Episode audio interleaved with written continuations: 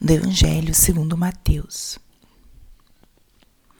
Naquele tempo, vendo a multidão ao seu redor, Jesus mandou passar a outra margem do lago. Então o mestre da lei aproximou-se e disse: Mestre, eu te seguirei onde quer que vás.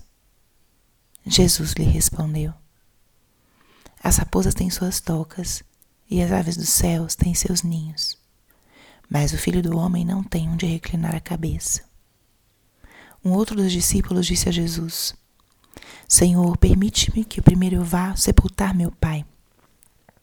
Mas Jesus lhe disse: Segue-me e deixe que os mortos sepultem os seus mortos. Palavra da salvação. Espírito Santo, alma da minha alma, ilumina minha mente, abre meu coração com teu amor, para que eu possa acolher a palavra de hoje e fazer dela vida na minha vida. Estamos hoje na segunda-feira da 13 terceira semana do tempo comum.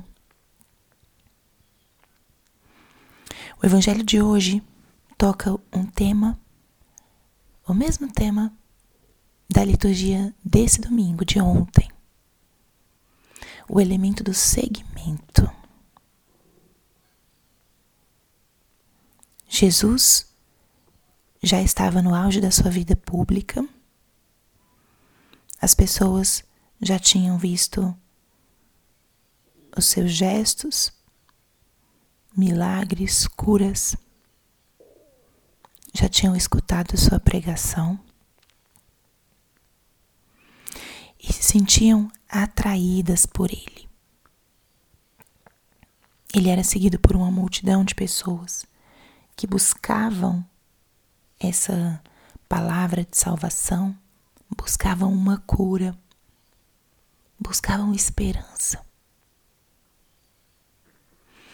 E dentre estes seguidores, alguns sentiam um desejo de segui-lo como mestre.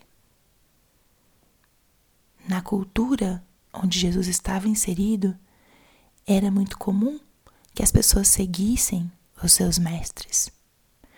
E normalmente era assim, elas escolhiam a quem seguir. Só que no caso de Jesus, acontecia de uma forma distinta. Ele era quem escolhia os seus discípulos. Ele chamou a cada um. Então aqui entra um elemento muito importante da nossa fé cristã.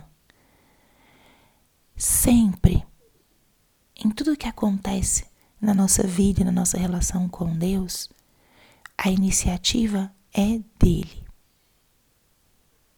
A iniciativa é sempre de Deus.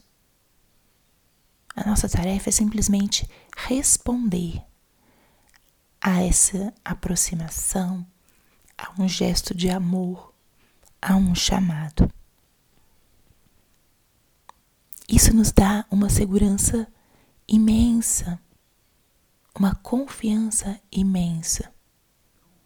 Porque no nosso segmento de Cristo já houve um movimento de parte dele de nos chamar e de estar e permanecer.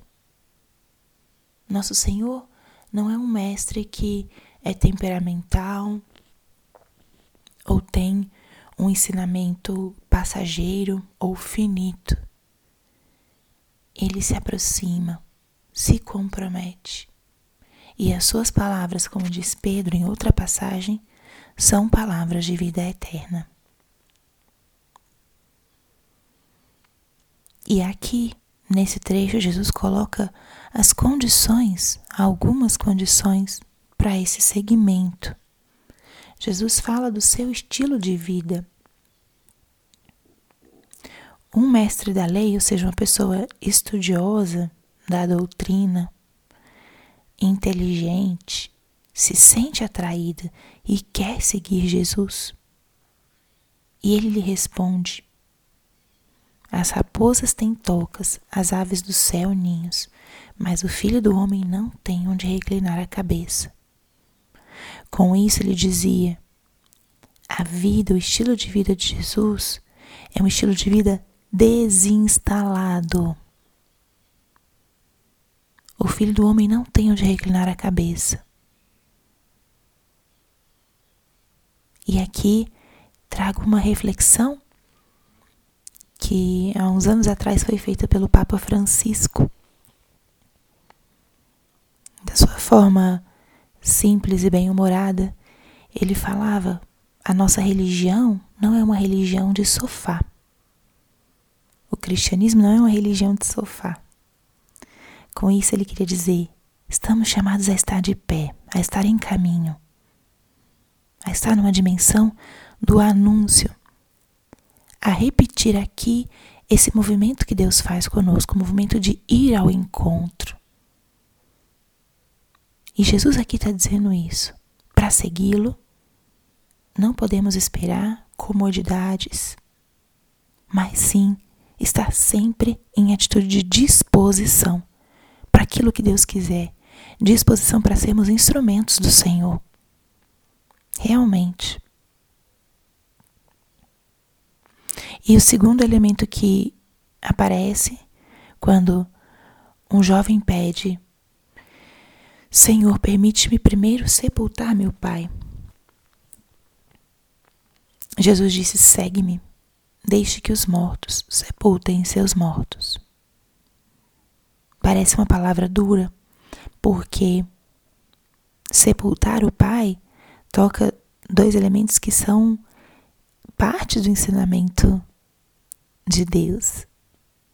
Um é dar sepultura aos mortos, já desde passagens do Antigo Testamento. Isso é algo que agrada o Senhor, é uma das obras de misericórdia. Sepultar os mortos, dar uma dignidade no momento final. E o Pai, quarto mandamento, honrar pai e mãe. Então será que Jesus está se contradizendo? Certamente não. O convite de Jesus não é para deixar para trás valores que são importantes, mas sim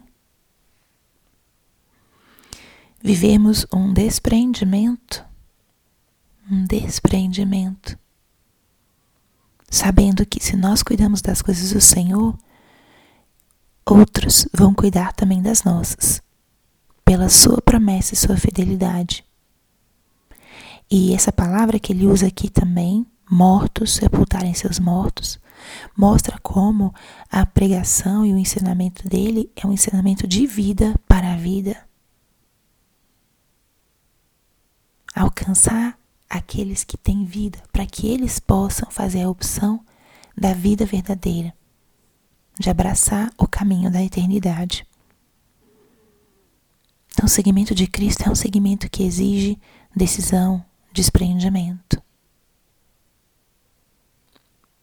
Exigente, mas o importante no seguimento de Jesus não é aquilo que deixamos, é a quem seguimos. E é a confiança de que Ele é fiel e que Ele cuida das nossas coisas quando nós nos dispomos a cuidar das coisas dele. Você quer seguir a esse Cristo? O que te atrai de Jesus? Olhe para Ele. Deixe Ele te conduzir, te atrair e entrar na sua vida. E você vai experimentar como Ele é um amigo, um mestre fiel que nunca abandona.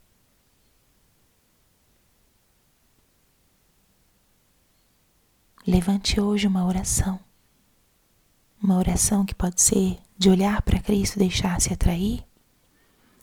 Uma oração que pode ser de perceber essa iniciativa dele na sua vida. Ou uma oração de resposta a esse chamado. Segue-me. Siga com coragem, porque ele nunca, nunca decepciona. Glória ao Pai, ao Filho e ao Espírito Santo, como era no princípio, agora e sempre. Amém.